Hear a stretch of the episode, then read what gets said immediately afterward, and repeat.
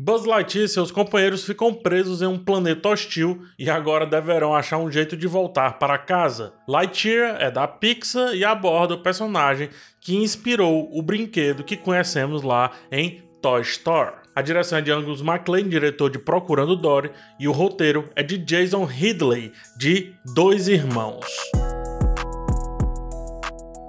A história de Lightyear faz o complicado de maneira simples. Ele traz a ideia de viagem no tempo, da passagem, da relatividade, etc. Até visita um pouco do filme Interestelar, mas sempre de maneira muito tranquila para que seja acessível para vários tipos de público. Buzz está viajando no tempo e no espaço a fim de consertar algo, né? um problema que aconteceu ali que deixou sua turma presa e enquanto mergulha com muita voracidade nessa missão, esquece de viver ou pior, não se permite viver uma vida com as pessoas queridas, né, com os seus queridos amigos. O filme pergunta se vale a pena nos debruçarmos tanto assim em ideias antigas a ponto de esquecer, inclusive, de viver a boa vida. A ficção científica e a aventura aparecem aqui apenas para sustentar essas questões muito interessantes que o filme traz. E aí vai bater em quem dedica-se demais ao trabalho, em quem realmente deixa de viver a sua vida, ah, naquele pai ausente, na mãe ausente, por aí vai. Buzz um dia foi um personagem de um filme dentro de um filme que fez o Andy lá em Toy Story querer o boneco que representava esse personagem, né? Buzz, enquanto um boneco em crise existencial, tô falando do boneco em si, não do personagem daqui, ele chega na galera do Woody e muda tudo naquele cenário, né? Aqui no filme, que dá origem a esse boneco, entendemos a retidão de alguém que não consegue ou não pode falhar. E caso venha a falhar, tem que corrigir a qualquer custo, mesmo que negligencie tudo ao seu redor. Ao debater esse tema, traz a ideia que às vezes deixar as coisas acontecerem, seguir o seu fluxo normal, do tipo, cara, isso aconteceu então porque tinha que acontecer mesmo. E aí, nesse embalo, aproveitar aqueles que estão conosco na jornada parece bastar. Afinal, não é lá fora onde estão as respostas. É aqui, é agora, é com a nossa galera, é com a realidade que nós temos. Eu contesto de leve algumas decisões criativas, como os arquétipos que principalmente a Disney, mas também a Pixar costumam trabalhar, e aí no caso arquétipos de personagens, né? A formação da equipe que auxilia o Buzz em sua missão se faz a partir do bobão legal, uh, o mascote engraçadinho e útil, e que muita gente vai adorar, né? E vai vender boneco pra caramba. o brabo, só que no caso aqui a braba animada, empolgada, né? E o coração da situação. O Buzz ele entra com o arquétipo do capaz, do herói, né, do perfeito, daquele que é implacável e que parece resolver todas as questões. Eu questiono porque às vezes eu acho mais interessante misturar esses arquétipos, porque eu vejo que misturar tanto não é um problema quanto rompe com algumas obviedades ali da narrativa, né, do fluxo da narrativa. Assim como vários filmes da Pixar, para não dizer quase todos, Trata-se aqui, mais uma vez, de um filme sobre voltar para casa. Eu acho um tropo já um pouco cansado, principalmente dentro desse contexto das animações da Disney. Eu acho que esse é um questionamento bem relevante porque o filme ele se vende como a história dentro da história, ou seja, poderia haver aqui tranquilamente maior liberdade criativa por ele estar no topo da cadeia da metalinguagem, ou seja, é como se todas as metalinguagens que virão venham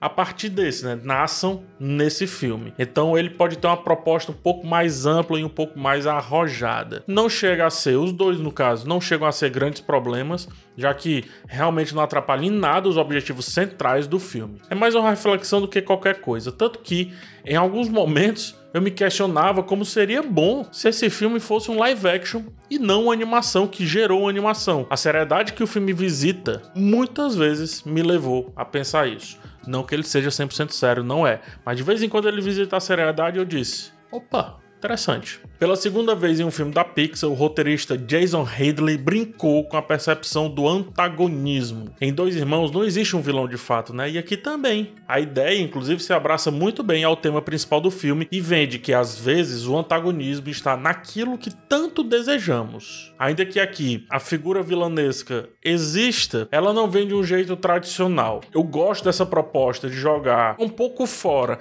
a vilania clássica e apostar fortemente no caminho caminho da jornada. O filme ele é mais sobre a teórica obsessão de um homem, né, de um, de um cara que tá ali numa missão, do que sobre a confusão que um personagem, no caso o antagonista, venha a gerar nessas histórias de aventura, que é como geralmente acontece. Aqui não foi assim. A obsessão do homem é que gerou a confusão. Dessa forma, temos um texto bem equilibrado entre o infantil e o adulto. De infantil, as formas e as obviedades que simplificam a história de ficção científica que poderia ser muito complexa. De adulto, tem essas leves sugestões de que somos nós quem criamos nossas próprias ciladas na nossa vida, bem como também somos nós quem podemos nos desvencilhar delas. Aqui uma nota rápida sobre a dublagem brasileira, né, que teve certa polêmica antes do lançamento. Marcos Mion substituiu o sempre excelente Guilherme Briggs e eu vou te dizer que fez sentido. Ele trouxe alguns maneirismos do Buzz enquanto boneco, mas acentuou a sua humanidade. Importante explicar. O Briggs ele fez o Buzz é, o Buzz boneco, né? Com uma voz forte e com uma certa robotização. Era ele é um personagem meio duro, né? Temos uma missão, precisamos ir lá e tal. Nesse filme, porém, o personagem é vendido desde o começo a partir da sua humanidade. Tanto que de cara temos os seus sentimentos mais humanos, como por exemplo, frustração e essa sede, né, essa obsessão que ele entrega. Não que o Briggs não pudesse trazer essa mudança. Não é isso. Ele faria isso tranquilamente. O cara é um ator e é um dublador perfeito. Mas trazer outro dublador dá um impacto necessário para sentirmos que tem algo diferente entre o Buzz humano desse filme aqui e o Buzz boneco, que é o do Guilherme Briggs. Depois da metade do segundo ato, inclusive, o Buzz ele vai ficando cada vez menos militaresco, né, o cara da missão, e cada vez mais gente, carne e osso, digamos assim. E aí é quando o brilho da voz do Marcos Mion aparece bastante. Adorei. Lightyear está